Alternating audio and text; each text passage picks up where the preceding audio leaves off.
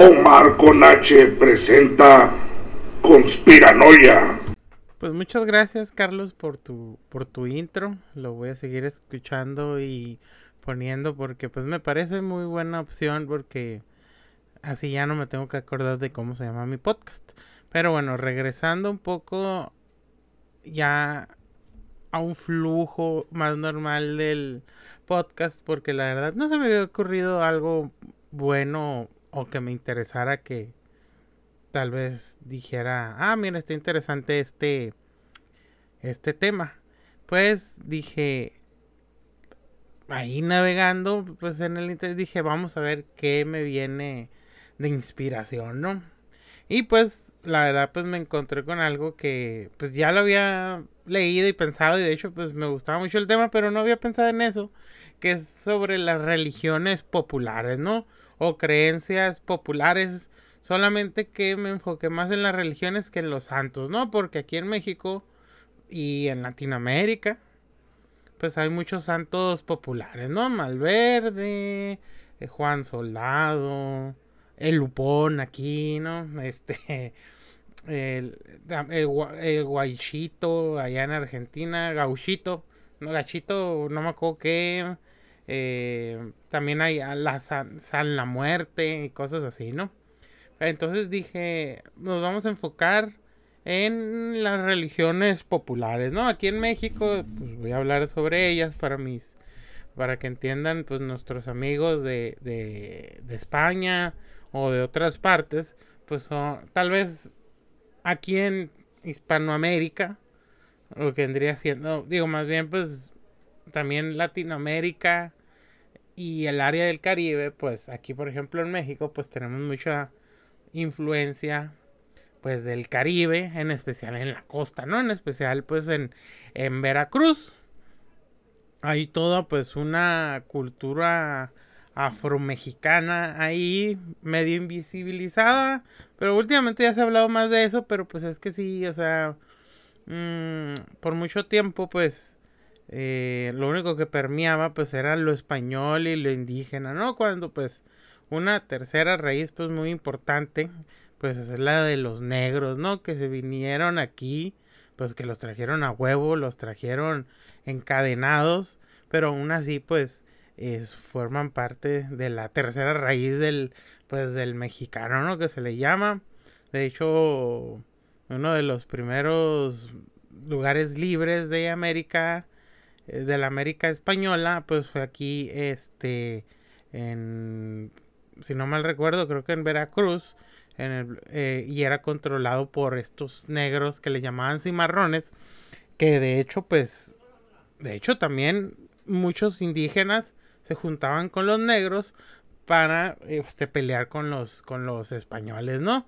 Y pues uno de esos pueblos, digamos, de los primeros pueblos libres de, de, la América Española estuvo aquí en, en, pues en Veracruz, en México, y pues era comandado por Gaspar Yanga, ¿no? De hecho, eh, hay una estatua de él, eh, hay mucha, hay mucha memoria en ese tipo de partes, pero pues aquí en México y hasta en los libros, ¿no? Este, no, no nos mencionan mucho, pero pues digamos que tiene unos 20 años más o menos.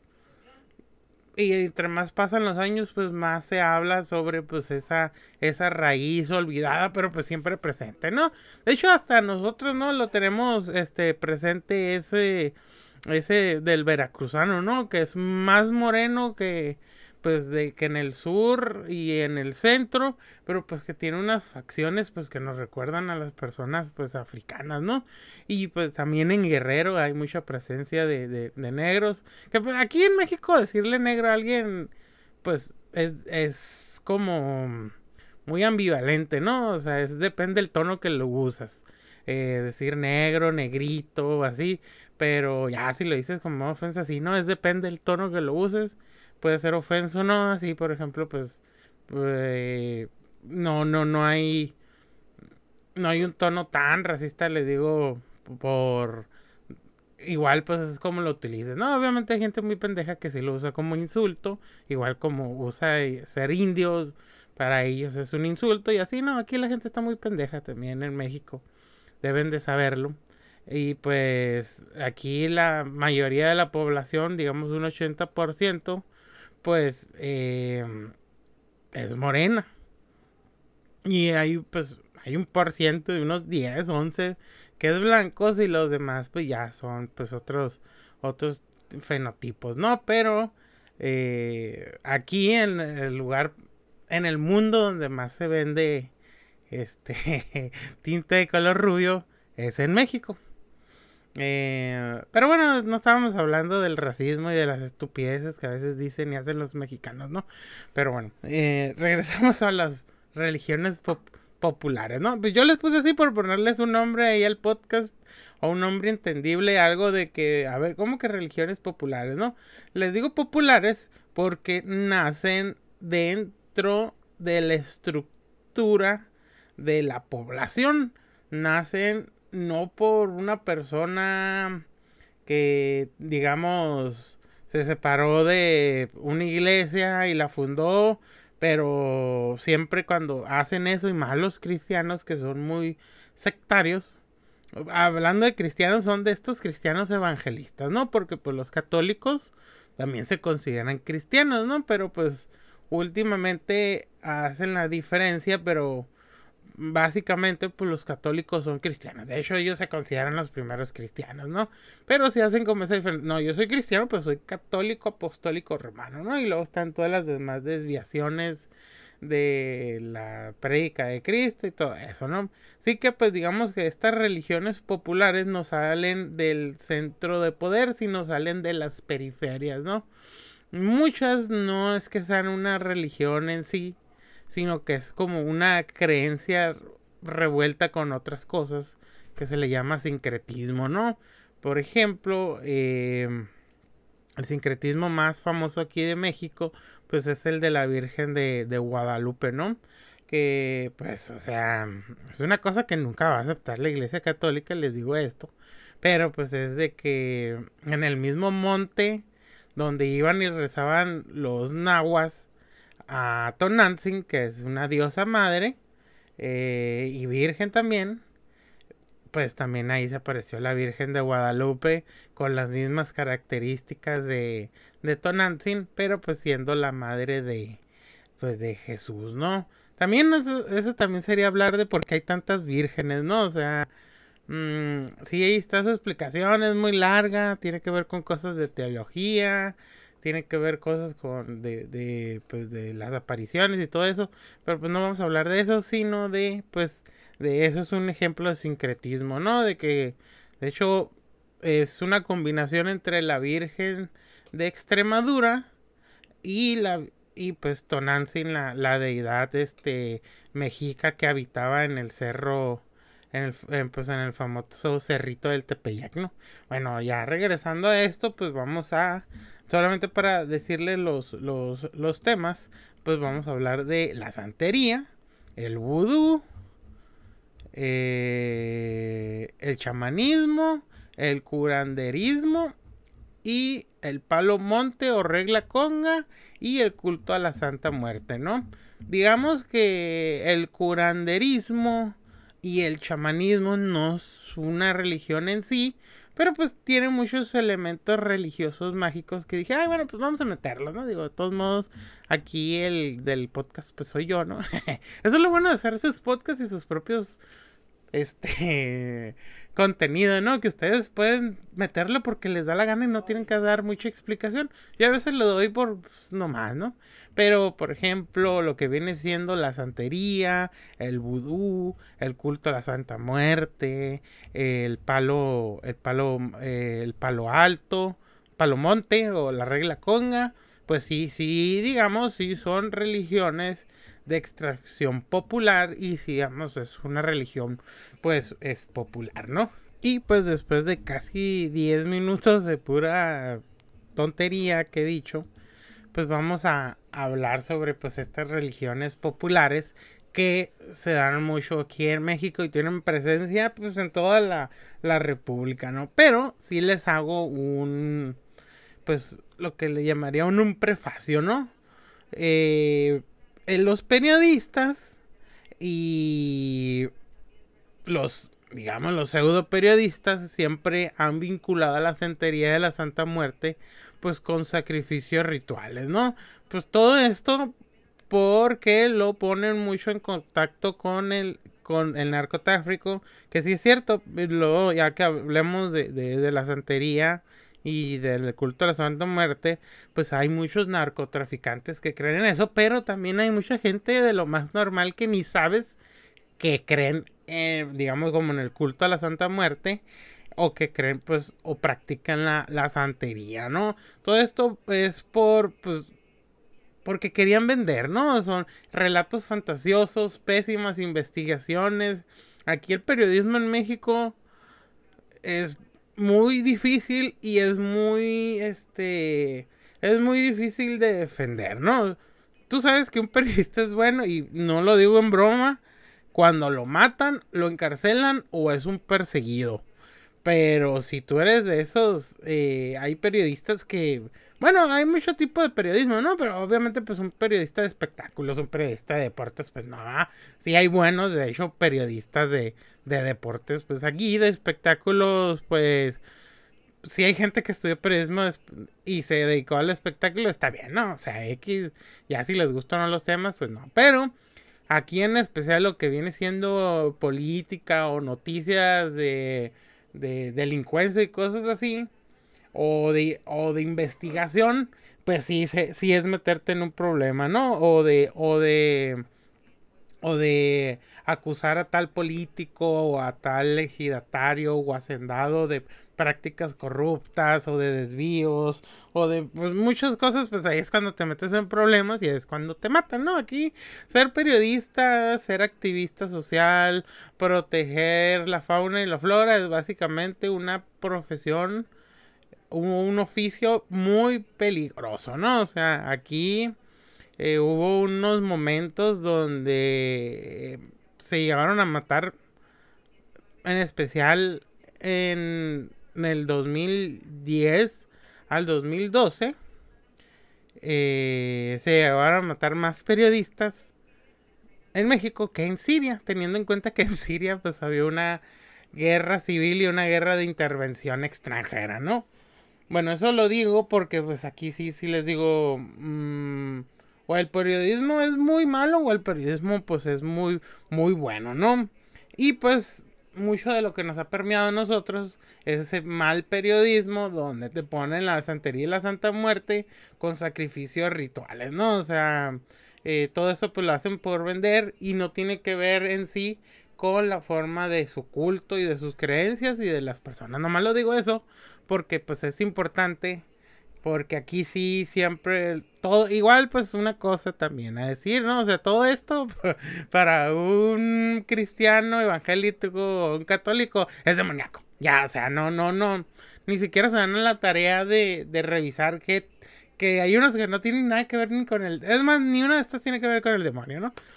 Pero pues bueno, eh, otra cosa es de que últimamente también los investigadores sociales apenas han tenido aproximaciones y estudios y tesis ah, sobre estas religiones este, populares, ¿no? Y también sobre el fenómeno de la violencia eh, que tiene que ver con el narcotráfico y con este tipo de gente, ¿no?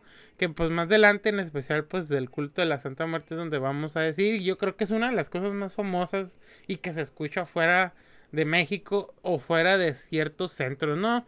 Porque, eh, bueno, vamos a llegar a ese momento y ahí lo digo, ¿no? Pero bueno, yo les voy a tratar de explicar, pues más o menos, aquí guiándome con cosas de, pues, de artículos, todos eh, académicos, la mayoría, y o de periodismo de investigación, lo que les voy a decir, nada, eh, mm, y pues trataré de ser lo más imparcial que se pueda, y pues de seguro mucha gente que va a escuchar esto va a decir que conoce o escuchó o hasta hizo este, este, tipo de cosas. Y pues ahí yo nomás se los pongo pues en su... Es para que sepan de qué se trata, ¿no? Obviamente no estoy diciendo que esto sea la verdad. Y tienen que ver que esto es desde una visión este académica periodística, ¿no? No es desde una visión de alguien que cree o alguien que no cree, sino pues es como que, ah, mira, de esto se trata y ya, ¿no? Bueno, vamos a empezar con la santería, que yo creo que es de las mm, prácticas religiosas eh, con más presencia en México y que tiene que ver mucho también con sus zonas de influencia, ¿no? Veracruz, eh, obviamente el DF, pero pues en, la mayoría de las metrópolis tú puedes encontrar gente que practica la santería y yo creo que hasta al pasar de los años mm, la gente lo deja de ver mal, excepto pues los, los periodistas, la gente que es muy fanática de sus religiones cristianas, pues lo siguen viendo como algo del demonio, ¿no? Pero, pues la santería tiene varios nombres. Tiene regla Lucomi o regla de ocho. Es una religión que tiene sus orígenes en la tribu africana Yoruba, que es un pueblo de un pueblo proveniente de Dahomey, lo que conocemos como Benín, así también como de Nigeria a lo largo del río Níger. Los yorubas creen en un dios llamado Olorun o Oludamare. Para ellos la fuente del H, la energía espiritual de la que se compone el universo, todo lo vivo y todas las cosas materiales, la estructura de esta religión pues se encuentra en el panteón religioso o divinidades como Changó o Batala, Ogun, Yemamaya, Oshun, Balu, Aye, entre otros, ¿no? Eh, bueno, aquí nos explican que entre 1820 a 1840 eh, los principales tratantes de Sabo, que eran los portugueses, los holandeses y los franceses, pues les vendían a los españoles. Eh, los esclavos en América, pues tenían una especial presencia en Cuba, en Brasil, en Trinidad, en Haití y en Puerto Rico. Y pues explotarlos era uno de los principales negocios de la, de la colonia, ¿no? Es muy famoso, pues que en Cuba eran por el cultivo de la caña de azúcar, en Brasil para la zafra, en Trinidad, Haití y Puerto Rico, pues en cualquier cosa que tenga que ver con lo agrícola, ¿no?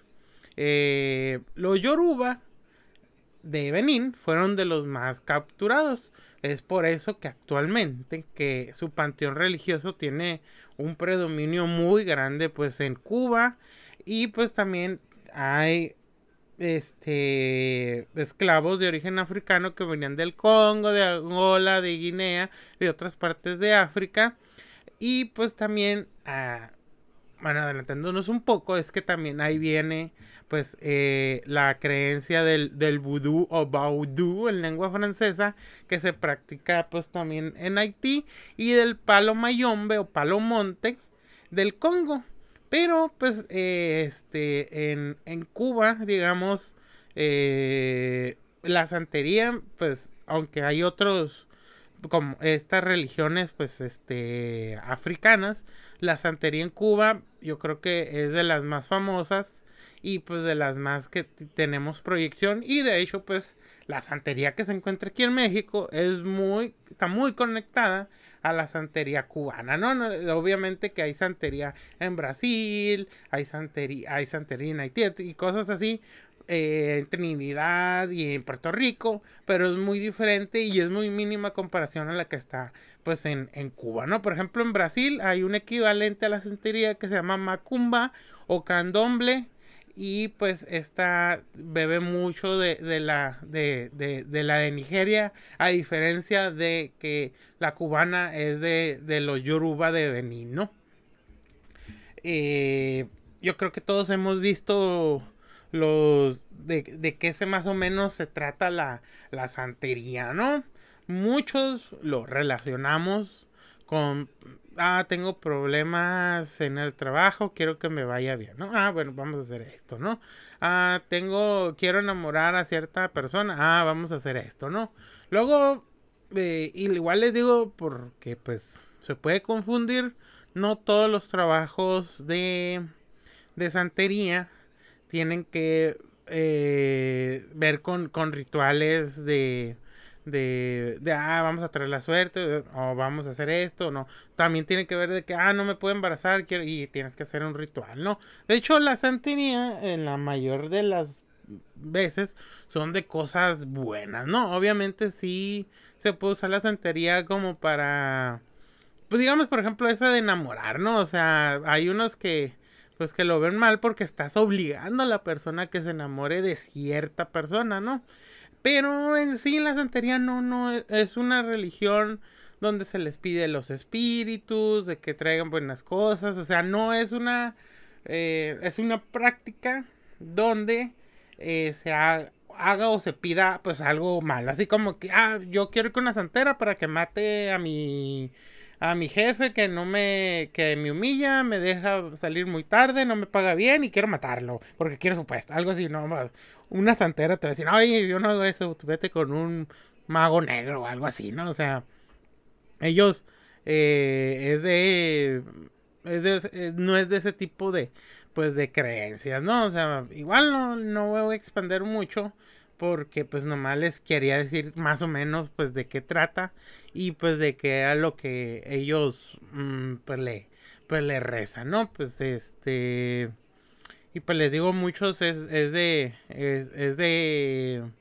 de digamos de cosas positivas, ¿no? Y pues es parte de, de sus de sus tradiciones y pues nomás es como la puntita de, de, de, sus, de su creencia, lo que les quiero decir, ¿no? Bueno, ahora seguimos con el, pues con el vudú, que igual, pues como les dije de la santería, pues tienen un origen, este, africano y la presencia de la, del vudú en Haití, pues es algo eh, tan, que lo relaciones tanto así como Cuba tiene la santería, Haití pues tiene el, el vudú, ¿no?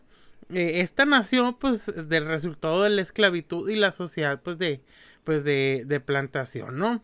Eh, digamos que pues en, en, en, Haití encontramos que aparte de, de, como les había dicho anteriormente, pues los portugueses, holandeses y franceses se traían africanos no importándoles donde sea, pero en Haití principalmente hubo africanos de la que hoy conocemos el área sudanesa, también del área de Senegal y del área de este Liberia, ¿no? También hay poblaciones, se trajeron poblaciones mandingas, manincas, bambaras, uluf y también fíjense que bueno, eso también es otro apunte, se trajeron este fulufas musulmanes, ¿no? Que por ejemplo en Brasil eh, es de las únicas partes donde se ha dado una insurrección islámica en América Latina cuando eran el imperio portugués, ¿no? Ese, la verdad, luego lo voy a hablar en otro, en otro podcast porque sí es muy, este, se empezaron a traer, pues, de muchos pueblos y muchos de esos pueblos africanos ya eran, eran musulmanes y pues empezaron a juntar entre ellos, venían, veían que se traían otros pueblos que eran sus vecinos, pero que eran musulmanes, empezaron a juntar y en Brasil se dio una insurrección islámica en contra del imperio por, del imperio brasileño, ¿no? Pero bueno, eso es otra cosa. Y pues también eh, se vinieron de, de, la costa de, pues de Guinea, de la costa de Marfil, de Ghana, igual de Benin y de Nigeria, ¿no? Bueno, todo eso pues se juntó pues este en, en, las tierras de pues de Haití, pues eh, todo eso, eh, imagínense todas las, las religiones, los pensamientos, pero cosas que también estaban más o menos de acuerdo, pues eso hizo que pues naciera este el vudú, ¿no? Em, obviamente pues como les decía, igual que la santería, el vudú es practicado en Cuba, en Trinidad y Tobago, en Brasil y en el sur de los Estados Unidos, en, especialmente en el estado de Luisiana, donde se le denomina vudú judú. Eh, el vudú es la religión y el judú es el sistema mágico que es el término de los residentes que le dieron Lisuana y así es como ellos describen su propio vudú criollo, ¿no? Que creo que eh, es de las imágenes o de las primeras cosas que nosotros, este, pues como vecinos de los estadounidenses tenemos y también pues parte de su de pues de su cultura de entretenimiento es de para nosotros ubicamos bueno mucha gente ubica el vudú de Luisiana que el vudú de Haití, ¿no? O sea, ya después como que supimos igual por otras películas que el vudú era de Haití, no de, no de, de, de Luisiana, ¿no? Bueno, eh, el vudú es una religión monoteísta y tiene un ser supremo llamado el Gran Met, pero a la vez tiene, un, tiene numerosos espíritus o luas que presiden y dirigen todos nuestros, nuestros actos, ¿no? Una de las cosas pues que más resalta de la religión vudú pues es el, los zombies, ¿no? Eh, esta, esta figura legendaria propia de las regiones donde se practica pues el culto al vudú. Básicamente es un muerto resucitado por medios mágicos por un hechicero para convertirlo en su eh, esclavo, ¿no? Un hechicero vudú se le llama Bokor. Eh, y este mediante un ritual resucita al muerto que queda sometido a la voluntad de la persona que le devuelve la vida y también este curiosamente puede convertirlo en un hombre lobo, ¿no? Eh, para el vudú la creencia es que cualquier persona muerta puede ser transformada en zombie para y pero esto tú lo puedes evitar colocando ciertos instrumentos en el ataúd del cadáver. Eh, desde cuchillos, desde ciertos rituales, eh, de, poner el cuerpo de ciertas maneras, unos hasta machetean los cuerpos eh, y hay unos que ponen ciertas cosas dentro de los ataúdes para engañar al bocor y hay unos que pues que vigilan los, los cuerpos de sus de sus de sus parientes, ¿no? Eh, otro, y que yo también creo que es muy famoso, es el de los muñecos vudú. Tradicionalmente los muñecos vudú se crean para representar una deidad o un espíritu casero. Este. Que, fíjense, no tiene mucho que ver con lastimar, sino es con otra cosa, ¿no? Las estatuas, este. Tiene que. Sus orígenes datan de las estatuas de poder utilizadas en la cuenca del Congo africal de África Central. Eh, se cree que contienen poderes espirituales o espíritus, eh, pero mucha de la imaginación popular es de que se usa como objetos de, pues, de venganza, ¿no? Eh, pero la mayoría de los practicantes de vudú hacen un esfuerzo para desvincularse del uso malévolo de los muñecos. los Bokor, que es un hechicero vudú, los usan como vehículo para realizar pues sus, sus hechizos, ¿no? De hecho, los muñecos vudú se crean y se utilizan con propósitos positivos. Alrededor del 90% de la utilización de los muñecos vudú se crean para la curación, encontrar el amor verdadero y la dirección y encontrar dirección este espiritual, ¿no? Otra cosa es de que para conectar la figurilla o el muñeco, pues se, eh, usan artículos personales, tela, cuadro, cuerda, clavos, tachuelas, pues para activar el poder invocar pues este al espíritu. También se usan eh, figuras talladas este en madera y pues para representar hombres, mujeres y animales y pues eh, también es para eh, digamos convocar pues, poderes sobrenaturales de guardaespaldas que se llaman Garde Corps, ¿no? Que son como guardaespaldas espirituales, ¿no?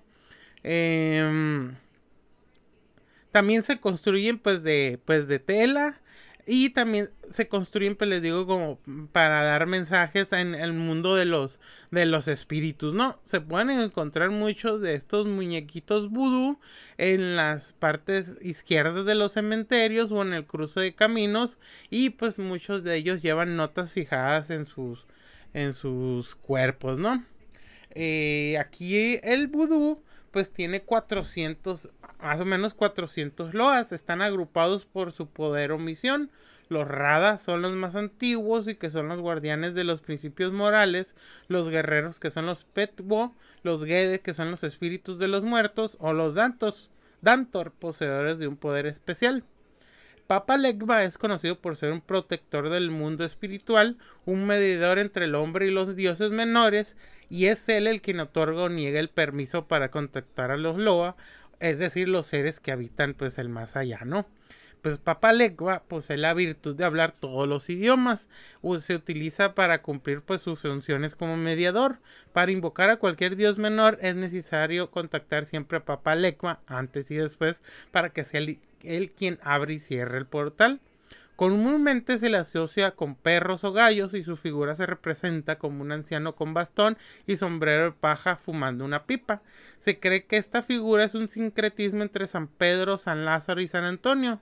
Sus colores son el negro y el rojo, su número el 3, su día de la semana es el lunes y las ofrendas dedicadas a Papa Legba se componen de tabaco, de aceite de palma y cigarrillos y pues tiene una oración que eh, pues es muy, muy famosa, ¿no? Es de cuando tú quieres pues contactar un loa, tienes que decir esto, ¿no? Dice, oh buen Legba, escúchame, abre la barrera. Papa Legba, ábreme la barrera. Ábreme la barrera para que pueda entrar. Vudú Legba, ábreme la barrera. Daré gracias a los loas cuando vuelva a Babo. Otro de, de los loas, pues a mí me gusta y igual pues es una figura muy, este, muy famosa y que ha permeado ya en la cultura occidental, pues es el del varón Samendi, ¿no? El varón Samendi eh, se suele representar con sombrero de copa, frac negro, anteojos oscuros y tapones de algodón en las fosas nasales, como para parecerse a un cadáver vestido y preparado para el entierro al estilo haitiano con frecuencia también se le representa como un esqueleto, pero a la mayor de las veces se le representa como un hombre, negro que simplemente tiene la cara pintada de una calavera y habla con voz nasal.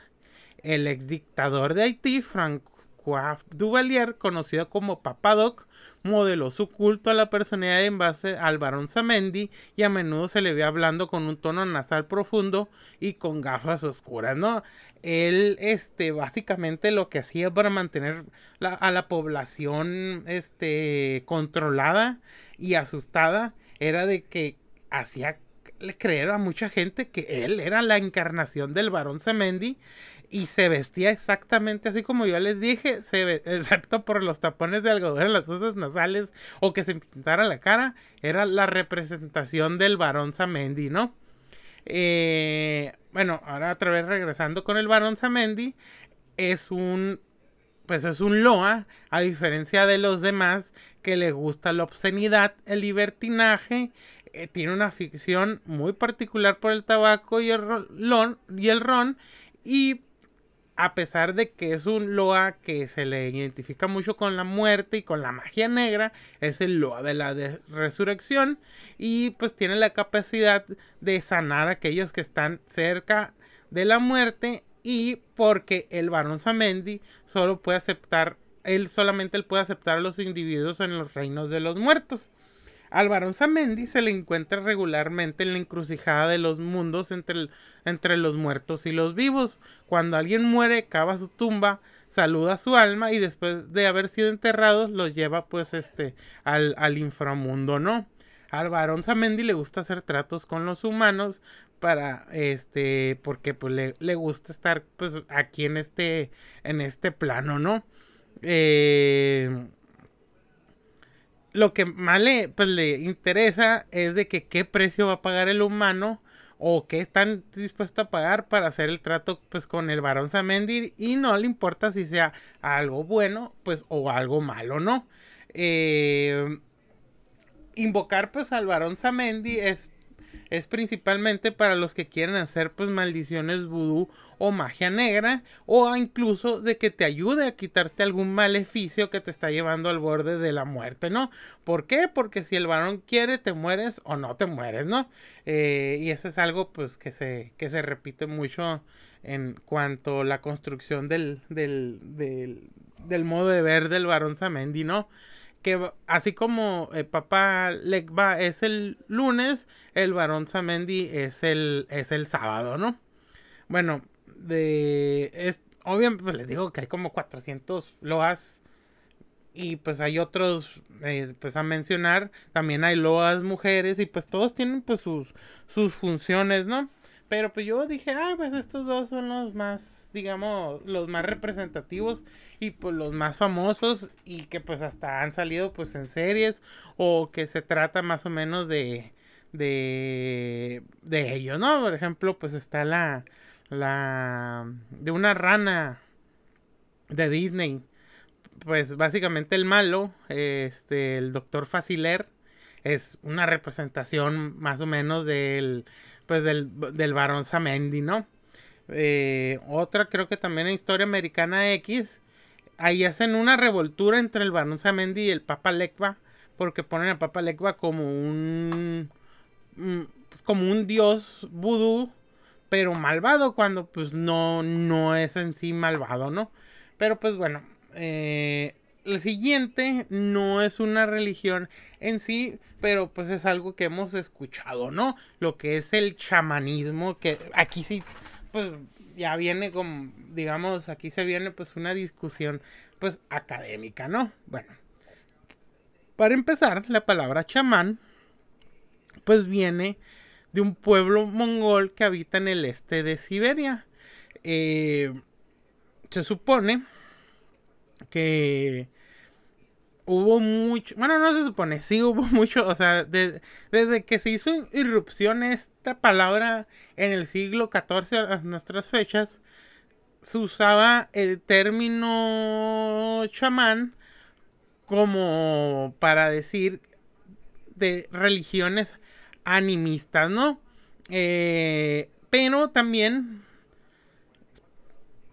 con algo que tiene que ver con lo demoníaco, ¿no? Estoy diciendo porque el vocablo tuvo muchas, muchos cambios y que, eh, digamos, en el, bueno, en el siglo XVIII se tenía que ver con lo demoníaco, la charlatanería, la locura y que estaba poseído por el diablo y también que o que tenía eventos psicóticos, epilépticos o histéricos, ¿no? Ya este a finales del siglo XIX la palabra chamán seguía sin tener pues una un origen en concreto, ¿no? Y aparte la palabra chamán no solamente se usaba para este pueblo de, de, de, mongol que vivía en Siberia, sino para cualquier cosa que fuera una religión no cristiana, ¿no? Obviamente enviando a los judíos y obviamente enviando a los musulmanes, ¿no? Pero pues sí, sí, era pues muy confusa la manera de usarla en los cinco continentes. Ya en inicios del siglo XX el chamanismo se encuentra vinculado a lo primitivo y a la idea de un contacto directo con los espíritus, ¿no?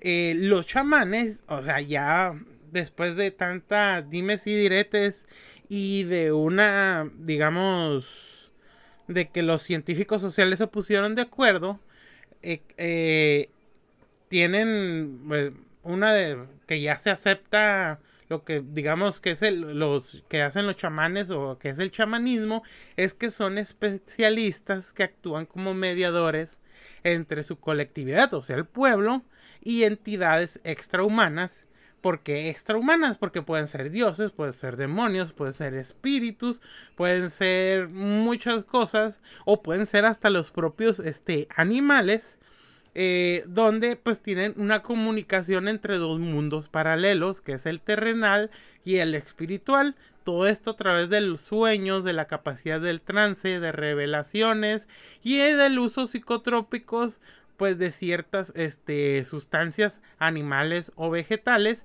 pero pues también eh, tienen pues un papel social donde ellos son también sanadores, ¿no?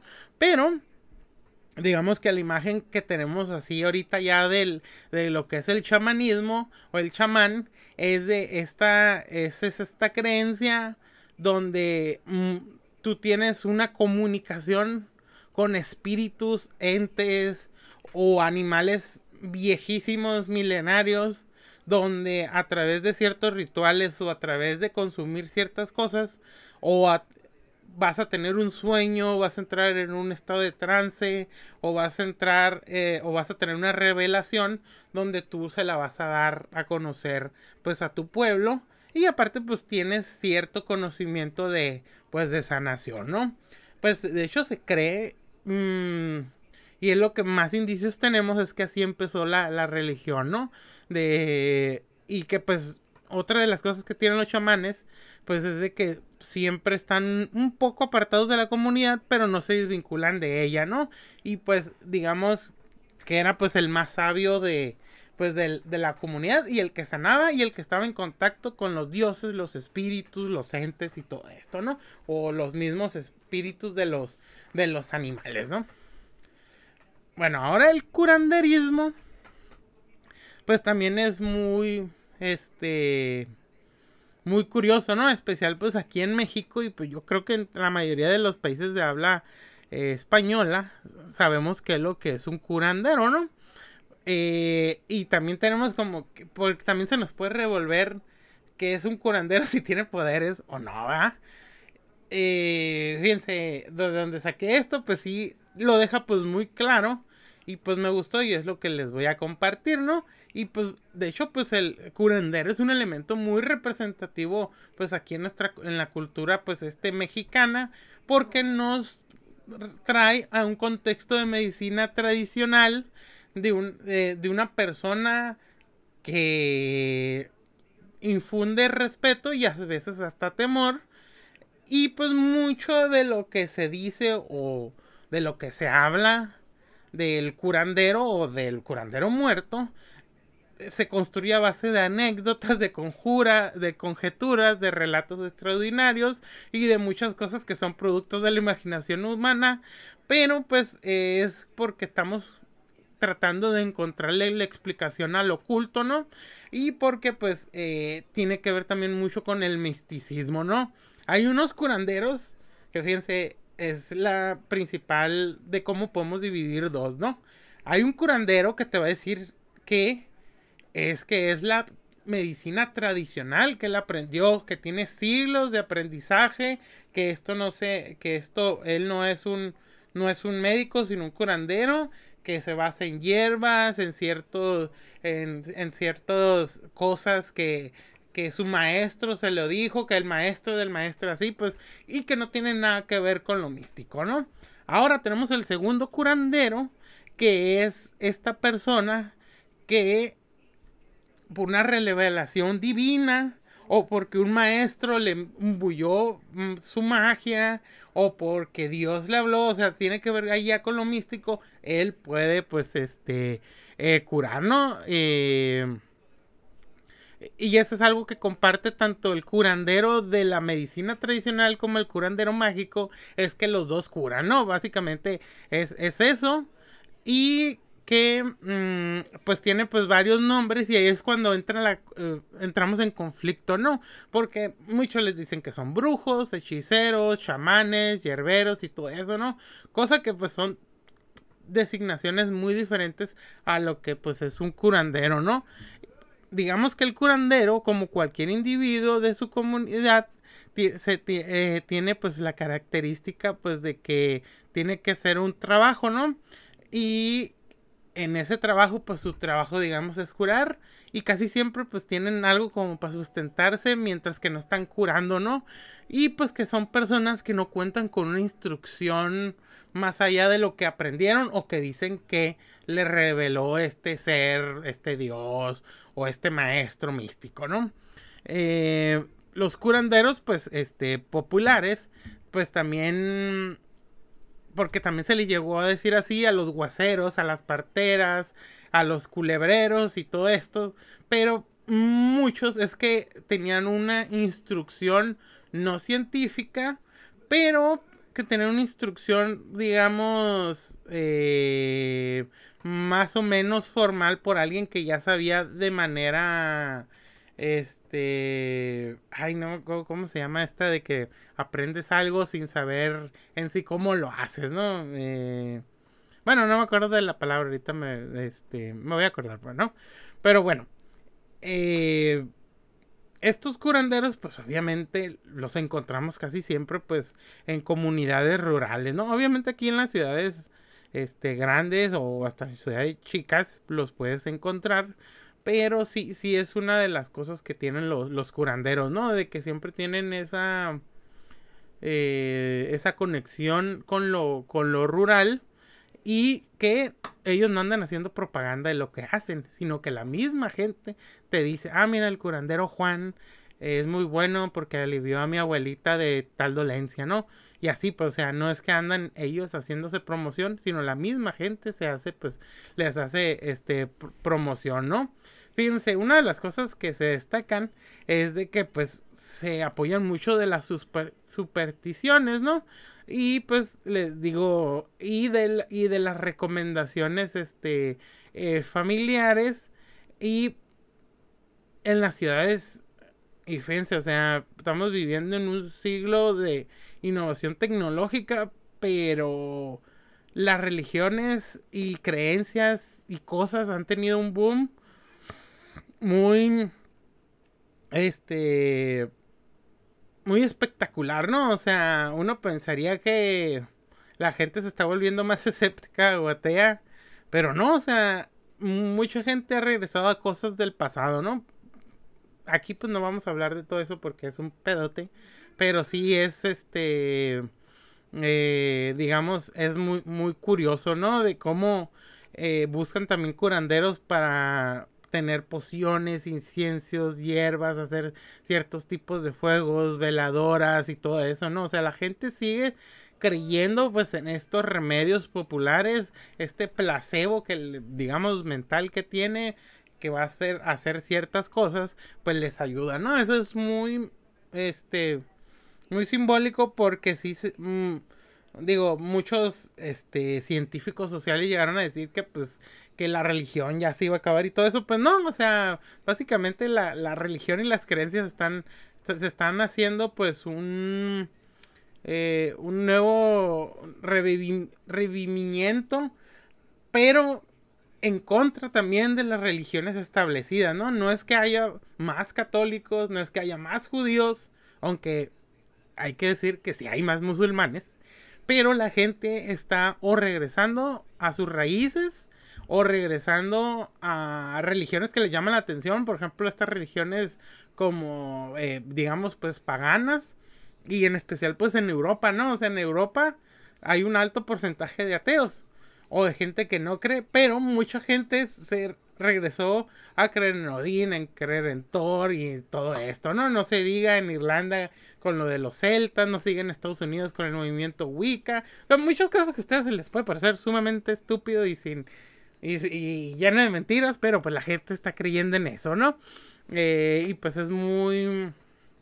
Eh, o por ejemplo aquí en México pues de que sí, la gente cree en Dios, pero no solamente cree en Dios, ya está creyendo en la Santa Muerte. Hay mucha gente que cree, eh, pues también en, en, los santos o en las vírgenes y todo esto. Eh, pero pues bueno, les digo, es parte de también del estancamiento de las religiones oficiales. Pero la gente sigue buscando la espiritualidad y también es porque las religiones pues se han hecho sumamente pues eh, yo digo llena de reglas, llena de, de cosas que pues mucha gente que vive en las periferias o zonas muy pobres no comparte y pues estas nuevas religiones, estas nuevas formas de ver la, el mundo espiritual sí los llena a diferencia de la religión digamos que cristiana evangélica o, o la católica, ¿no? Pero bueno, regresando a lo que el curandero, pues les digo, pues es un personaje que forma parte ya de la cultura de, pues de México, se tiene datos de ellos desde la época prehispánica y curiosamente en la colonia, aunque la ausencia pues de, de médicos y se pues se hicieron pues muy muy famosos, ¿no? Igual pues les digo, eh, a pesar de que eh, tenemos pues un avance eh, médico pues muy bueno ya en la mayoría de las partes del mundo y que en zonas rurales puede haber uno o dos médicos que obviamente se ocupan más. El curandero sigue siendo a veces la primera opción y una opción más barata que un médico para ciertos males, ¿no? Y pues tiene un lugar pues muy importante aquí en la cultura de pues de pues de de, de, de México, ¿no?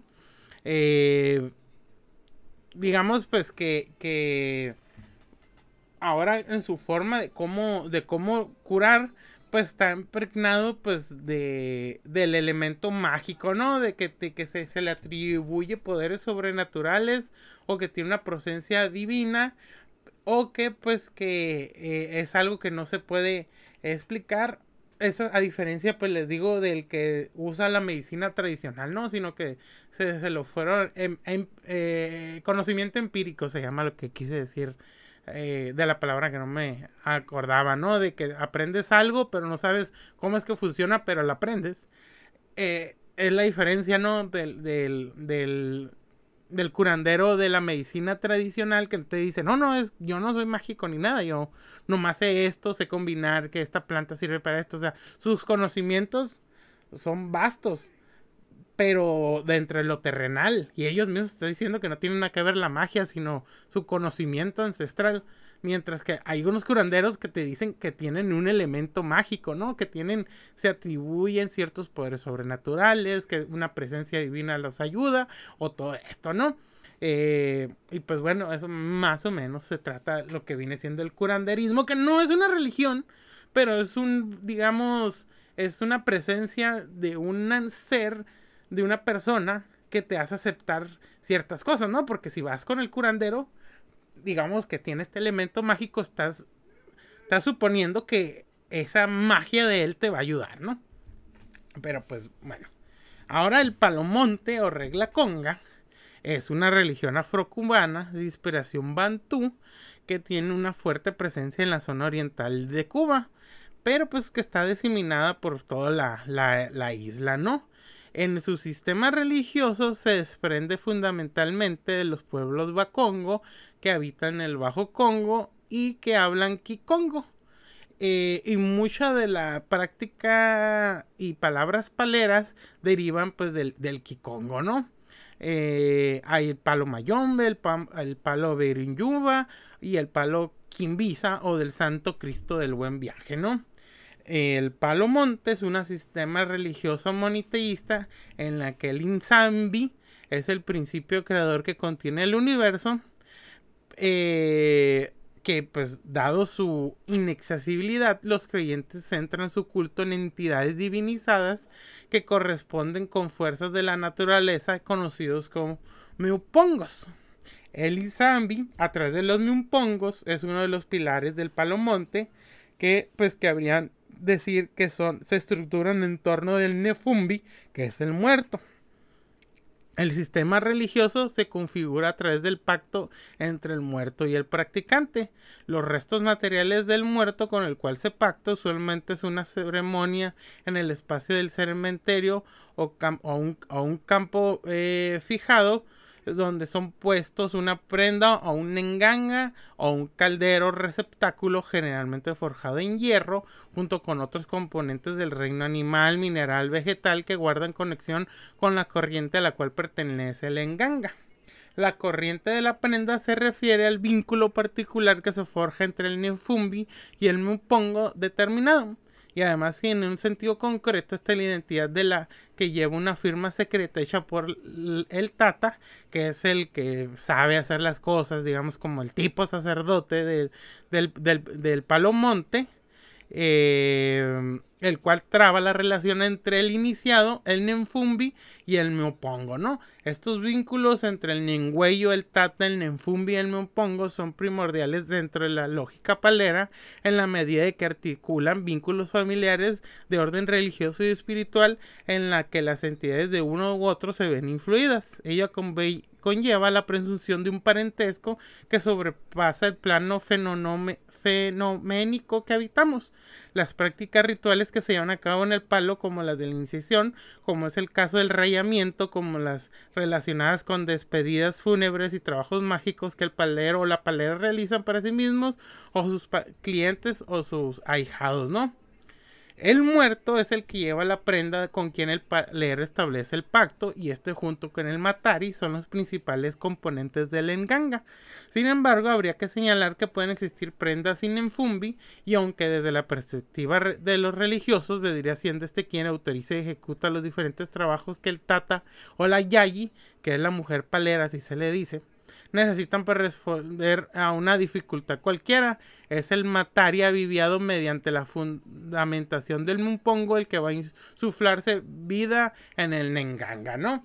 Eh, este sí tiene un sistema ritual pues muy, muy largo, muy, este, digamos, es lo que, fíjense, a diferencia de la santería o el vudú, eh, bueno, sí tiene sus rituales y todo esto, pero ver un ritual de palo, este, de Palomonte, sí, es todo un espectáculo. De hecho, pues hay varios videos ahí en YouTube de cómo eh, hacen esto del Nenganga, ¿no? básicamente, miren, o sea, todo este ritual, todo este pedir permiso, todo esto se hace para que tú, tú tengas una conexión espiritual con un muerto y este muerto pues te haga favores, ¿no? Eh, favores que por lo general pueden ser buenos o malos, igual les, les menciono, ¿no? Eh, este sí, digamos, mm, también aquí en México pues tiene, tiene pues tiene cierta presencia, ¿no?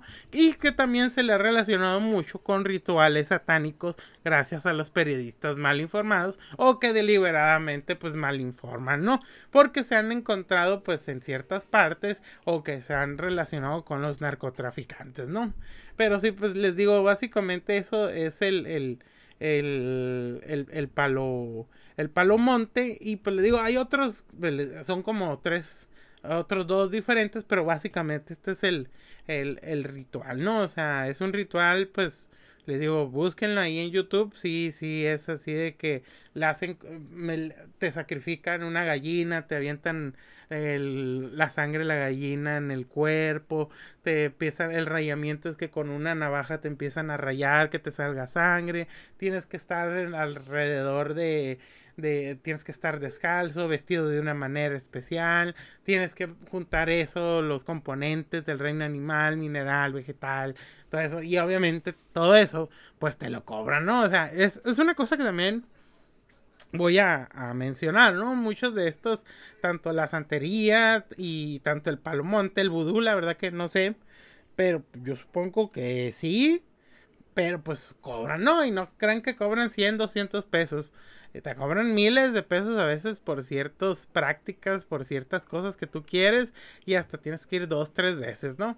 Mm, ahora sí que hay veces que se, ciertas de estas personas que saben ciertas cosas y hay veces que hasta sus mismos personas, ah, es que yo lo conozco y él no debería estar cobrando por estas cosas, ¿no? O hay veces que si te dicen, ah, pues una cooperación y pues les puedes dar cierto dinero, pero porque hay veces que ni siquiera se gastan tanto dinero, ¿no? O sea, hay veces de que, ah, pues te voy a hacer este ritual, pero tú compra la gallina y tráeme, y tráeme esto y ya no, o sea, no te va a salir ni en mil pesos, digamos, todo lo que te pide, más lo que le vas a dar, pero hay unos que se, seas te hacen rituales y te quieren cobrar casi, casi, porque está a aparecer el diablo, cabrón, y vas a poder hablar con él o jugar wow, no sé. Pero bueno, eh, básicamente, pues les digo, eso se trata, pues el palo, el palo monte, ¿no? Ahora, pues seguimos con una, esta, pues, eh, una de las religiones más populares de, de, pues, de aquí de México, y yo creo que es de la que más hemos tenido, pues, contacto la mayoría de los mexicanos, pues es el culto a la Santa Muerte, ¿no? Eh, pues la muerte yo creo que es uno de los personajes iconográficos de la cultura occidental, pues que tienen chingo de representaciones, ¿no? Eh, obviamente siempre está asociado con lo, con lo negativo, ¿no? Está asociado también con lo bíblico porque pues es uno de los jinetes del apocalipsis y pues aquí en México está muy asociado con las costumbres y creencias de la época prehispánica y novohispana porque eh, los pueblos nahuas pues tenían pues un dios de la muerte, ¿no? Los mayas tenían un dios de la muerte y muchas otras culturas prehispánicas y aridoamericanas tenían ciertas representaciones de, de la muerte, ¿no? Cosa que como es con cualquier cultura, ¿no? Siempre hay un dios de la vida y es un dios de la muerte o hay una representación de la muerte pues por ahí, ¿no? Igual, por ejemplo, aquí en México pues el tradicional Día de Muertos con las catrinas y calaveras de dulce y pues de hecho mm, también pues hasta en nuestra cultura popular pues se ha influido mucho, ¿no? O sea, para mencionar uno pues de las más famosos pues eh, es en la película pues de Macario, ¿no? Donde Macario eh, como suele a veces representarse al pues al indígena, ¿no? Que es una persona que no ha tenido una instrucción académica, pero que es muy este es muy listo, ¿no? Bueno, ¿por qué? Por los que no lo han visto. Digo, es una película de 1960, no creo poder hacer un spoiler de hace de hace 60 años casi. Digo, 60, sí, casi 60, sí, 60. Bueno, eh, la muerte se encuentra con Macario. Macario, después de haberse, eh, haberse encontrado al diablo y a Dios, no les comparte de su pavo, ¿no? Macario es un indígena que le dice a su esposa y cuenta que él nunca se ha sentido lleno en toda su vida, nunca se ha comido una comida porque siempre ha sido muy pobre y siempre ha estado muy jodido, que nunca, siempre come solamente para no morirse y nunca se ha sentido lleno. Entonces la esposa le da mucha lástima a eso, mata un guajolote, se lo hace y se lo da y le dice, vete, porque yo sé que si los niños llegan y te piden, tú les vas a dar porque eres un buen hombre. Entonces le dice, vete, vete, no importa, o sea, para que algún día, o sea, para que perdida una vez sientas que se siente estar lleno, ¿no? Ya, pues se va el diablo le pide, lo quiere sobornar, lo quiere, pues lo, como se representa el diablo, ¿no? Y pues nada, el Macaria dice, no, hombre, si no le de mi familia, menos te voy a dar a ti. pues no. Luego se encuentra Dios. Pues Dios le dice que pues que le dé un bocadito, le dé algo, o sea, no importa lo, con que le dé. Y ya pues el Macario le dice, no, mire, este, me da mucha pena decírtelo, ojalá que algún día me perdones, pero pues yo sé que tú ni siquiera comes, yo sé que nomás es la acción lo que tú quieres de mí, no es que lo desees ni que te estés muriendo de hambre, pues o sea, solamente lo que quieres es que yo haga una buena acción ya no, pues también se va, ¿no? Ah, pues ahora sí ya el Macario está haciendo acá su sacó su agüita, desprendió, pues ya ahora sí puso ahí como en las hojitas de plátano el pavito acá y ya se lo va a comer y pues que vi un güey todo flaco, vestido así como de negro, ojeroso. Y le dice, ay, todo eso te vas a comer, Macario. ¿No me podrías dar poquito? Y el Macario dice, ah, la verga, estos gays, o sea, ya, pues, o sea, mi, mi pinche, no es comerme un pavo, ¿no? Pero pues lo ve. Y dice, ah, le dice, bueno, pues Simón, ah, pues vente, te voy a dar la mitad, ¿no? Saca su machete, se lo da y ya empiezan a comer y, y la chingada, ¿no? Y ya, pues, ya la muerte le dice, como que le da a entender, ¿sí sabes quién soy yo, no? Ya, pues sí. Ya, pero como le dice, a ver, ¿por qué no le diste al primero? Y dice, ah, ese güey me quería engañar. Y es lo que le dice, no le di ni a mis hijos, ahora le voy a andar dando ese cabrón. Y el segundo, no, pues es que nomás me quería dar a prueba. O sea, él no, no, no, no es que lo quisiera, solamente me quería poner a prueba y quería un gesto bueno de mi parte. Y le dice, a ver, ¿y por qué me diste a mí? Le dice, ah, bueno, pues es que, pues yo te vi que o sea, yo he visto cómo es la gente que tiene hambre y tú tienes cara de que tienes mucha hambre. Y pues aparte dije que si comemos al mismo tiempo, pues nos, nos vamos a llenar y de perdida me voy a meter, me voy a comer la mitad del pavo y aparte pues así retraso mi muerte, ¿no? Y pues la muerte pues, la empieza a curar dice, ay cabrón, este güey es listo por lo que me dice, o sea, me está compartiendo, no, no más porque me está viendo que tengo hambre o que tengo la cara de mucha hambre, sino que aparte, pues si yo estoy comiendo y él también, pues va a vivir un poquito más. Y ya, pues, este, digamos que es unas escenas icónicas. De hecho, esa parte se las puedes encontrar en YouTube si eres de otro país. Este, pues se llama Macario, ¿no? En 1960, con Ignacio López Tarso. Y pues de eso, de eso trata, ¿no? Igual, bueno, ya la demás película, pues, ya es de otras cosas, y así, pero pues muy buena, de las mejores películas mexicanas. Y pues si no, se, se trata de eso, de que pues el mexicano con la muerte sí tiene una...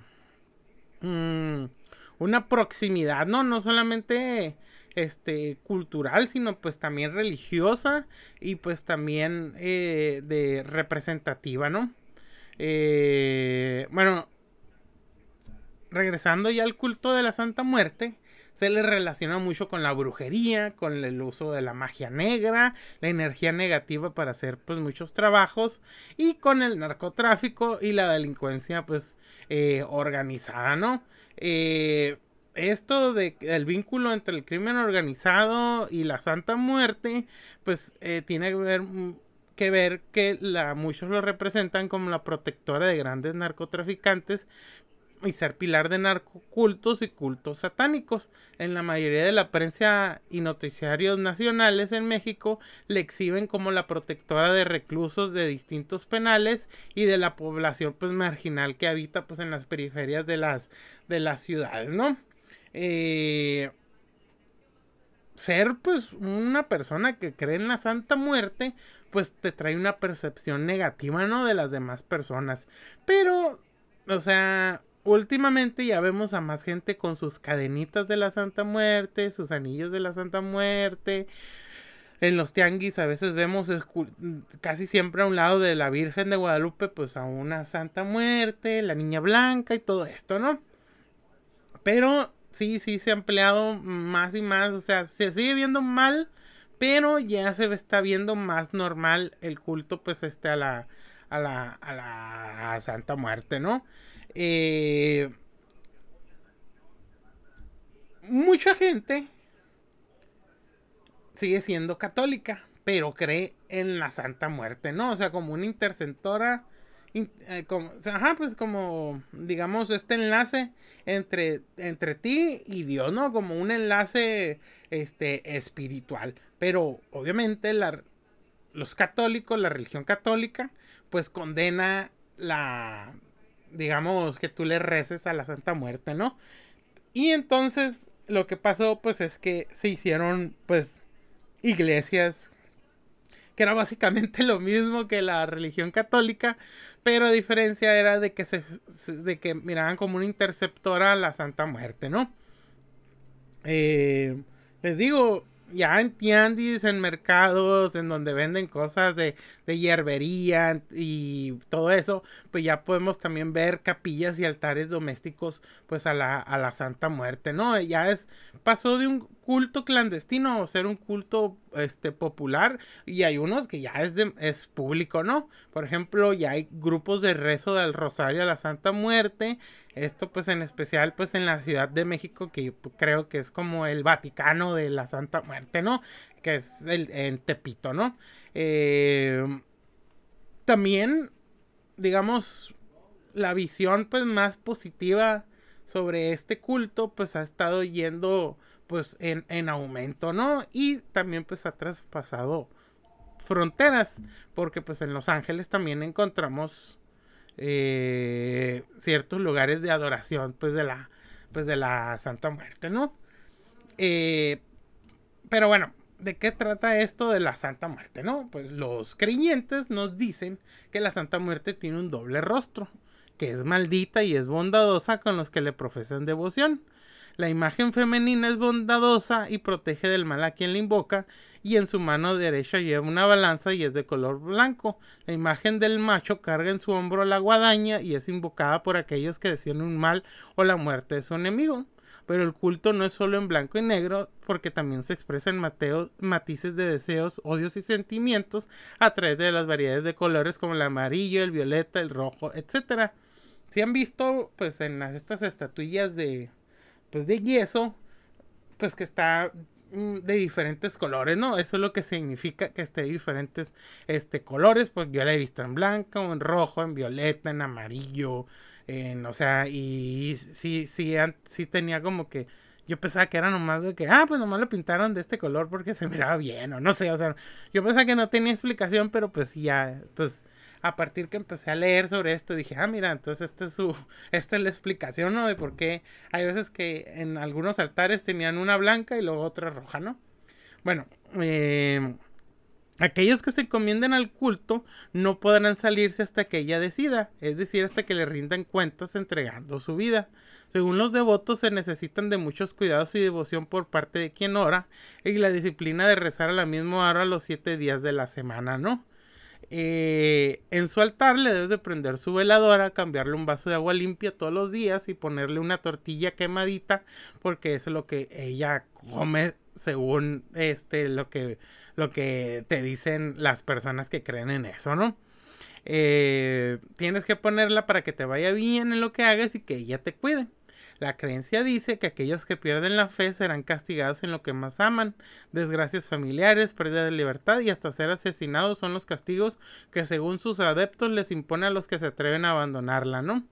Eh, los que venden los artículos rituales eh, de la Santa Muerte en el mercado de Sonora, que es un mercado muy famoso en la Ciudad de México, eh, dicen que la mejor muestra de la forma en la que se cobra la Santa Muerte es en el caso del secuestrador del, del Mochorejas Daniel Arismendi. Según se dice, el secuestrador perdió toda la devoción a la imagen y esta se cobró con su familia. Su esposo, hijo y hermano están en la cárcel al igual que él, ¿no? Eh, muchos policías y delincuentes se encomiendan a ella para su protección. A los policías les gusta la protección superior de la muerte, pues, pues ella les da premoniciones de cuando pueden estar en peligro su, pues, su vida, ¿no? También mucha gente del mercado de Sonora relata que eh, muchos políticos le rezan para tener, para tener, pues, este, alguna candidatura, ¿no?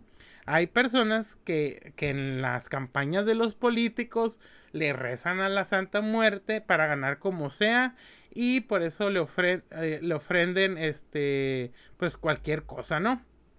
Y pues no solamente pues el bajo mundo el que implora el auxilio de la de la de la Santa Muerte, ¿no? Funcionarios de alto nivel e igualmente amas de casa le rezan. Eh, el antropólogo Ortiz Echeniz autora de un libro sobre tradiciones religiosas, de religiosas populares en México, en cierta ocasión fue requerida como experta por un alto funcionario de la República, de la presidencia de la República. Esto es del 2008, ¿eh? Para que le explicara las funciones y alcances de una deidad tan poderosa como la Santa Muerte, deidad que pudo analizar cuando participó en algunos rituales en la Chuampas, Veracruz. Eh, pues bueno, yo creo que también la mayoría de la gente, por ejemplo, pues aquí en Mexicali, tenemos más o menos de qué se trata la Santa Muerte, ¿no? Sí, sí teníamos ese pensamiento de que si tú le puedes pedir casi cualquier cosa, pero ella te va a exigir, pero si no le cumples, te va a pasar algo malo, ¿no? O de que muchos delincuentes o gente que asalta lo usa como protección, o porque... Eh, se encomienda para, e para ¿no? Obviamente sí, el culto a la Santa Muerte está muy ligado pues a los prisioneros y todo eso, pero también está muy ligado a las personas de la periferia y que son excluidas de la sociedad. Una cosa que tiene la Santa Muerte es que, por ejemplo, en sus iglesias ellos casan homosexuales. De hecho, pues en mucha gente eh, homosexual de, de esos tipos de, de barrios, Mm, son devotos de la Santa Muerte y pueden ir y van a las procesiones y todo eso y pues no se les ve mal porque pues los ven como unos devotos más y los casan, ¿no? O sea, que también es como esa parte de, de las religiones tradicionales los rechazan, pero estas religiones de la periferia los aceptan y pues ellos se vuelven devotos, ¿no? O sea, es de que, no, no, yo sí creo en Dios, pero también creo en la Santa Muerte y todo esto, ¿no? Y la fregada, ¿no? Eh, de hecho, pues la Santa Muerte también tiene sus, pues sus, sus rezos, tiene sus rituales, pero les digo, no, no diferencia mucho a, a que le esté rezando un santo, ¿no? Pues de prenderle su veladora, lo del agua, este, también de que, ah, mira, dices esta frase y tres padres nuestros, lo del rosario de la Santa Muerte y todo eso, ¿no? Sí, les digo, mmm, mucha gente, pues, sí, sí lo, lo relaciona con eso, pero pues les digo, pues hay gente que ustedes ni, ni se imaginan que creen pues en, que creen en esto, ¿no? Que también lo ocultan por lo mismo, ¿no? O sea, si es como que tú dices, ay, güey, esta persona cree, o sea, si es, es como que, ah, mira, mmm, o sea, sí, sí. Y fíjense, al final de cuentas, no es que crean que mmm, la Santa Muerte sea un dios, ¿no? Sino que es una eh, una, un enlace, ¿no? Alguien que, que te va a ayudar a comunicarte mejor con Dios, pero también tiene que ver con que aquí, pues en México, la gente sí tiene todavía ese, eh, ese espíritu politeísta, ¿no? O sea, a la religión católica, cuando llegó aquí, pues se enfrentó con a cientos de miles de dioses en diferentes regiones y pues a muchos de estos eh, dioses los transformó pues en, en santos, ¿no? O, ah, mira, es que yo le rezo a este, a este Dios para que me dé el maíz. Ah, no, mira, es que nosotros tenemos este santo que también te ayuda con la de la agricultura, ¿no? Y ya, mira, te el ponen y así. De hecho, pues se dio pues un sincretismo y pues había veces, pues como el que les dije de la Virgen de Guadalupe, pero sí también había veces de que los mismos, las mismas culturas de aquí, pues sí hubo una resistencia y una revoltura, ¿no? Mm, por ejemplo, hay veces que se encuentran cristos huecos llenos de sus figurillas de, representaciones de dioses, ¿no? Eso, eso es muy, muy común. O también de que, ah, le rezan mucho a este santo. Y era que no, es que ellos no lo miran como santo, sino lo miran como su antigua deidad, ¿no? Y por ejemplo, pues aquí en el caso de la Santa Muerte, muchos lo relacionan con eh, Kuntli. Eh, sí, a ver, déjenme, les digo cómo se llama. Pero sí, eh, es el dios de, de la muerte este, azteca. Mictlatecutli. Sí, que es el dios mexica de la muerte. Pues lo relacionan mucho con la Santa Muerte. Pero de hecho, los misma gente que te dice que empezó todo esto del culto no tenían idea. Pero sí se les dijeron, ah, mira, pero sí es muy similar. Y de hecho, puedes encontrar ya en, en Tepito. Hay unas vitrinas donde está mi Kuntli junto con la Santa Muerte, ¿no? Eh, o sea, fíjense, destruyeron muchas cosas de Mitlantecutli, se acabó su culto, pero otra vez regresó, ¿no? O sea, regresó, en forma de fichas, regresó en forma de la Santa Muerte, ¿no? Pero, si no, no fue por él el que se hizo este culto, ¿no? Sino fue por esa imagen que ya se tenía, pues, de la misma, de la misma muerte, ¿no? Eh, pues les digo, pues hay ciertos rezos, hay ciertas cosas que se dice pues de la Santa Muerte. Por ejemplo, está Muerte Santísima, los favores que me tienes que conceder es harás que venza todas las dificultades y que para mí no haya nada imposible, ni obstáculos infranqueables, ni tenga enemigos, ni que nadie quiera hacerme daño, que todos sean mis amigos y que yo salga vencedor de todas las empresas que haga, ¿no? tú ves eso y dices, no, pues no, no dice, no dice nada así, digamos, mágico, brujeril, demoníaco, ritualista, ¿no? Hay otra que dice, muerte querida mi corazón, no me desampares de tu protección, no dejes a fulano un solo momento tranquilo, moléstalo a cada instante y no dejes de inquietarlo para que siempre piense en mí. A ese sí dije, ay cabrón. dije, ay güey, dije, ¿eso es un rezo o un estado de Facebook? No sé, dije.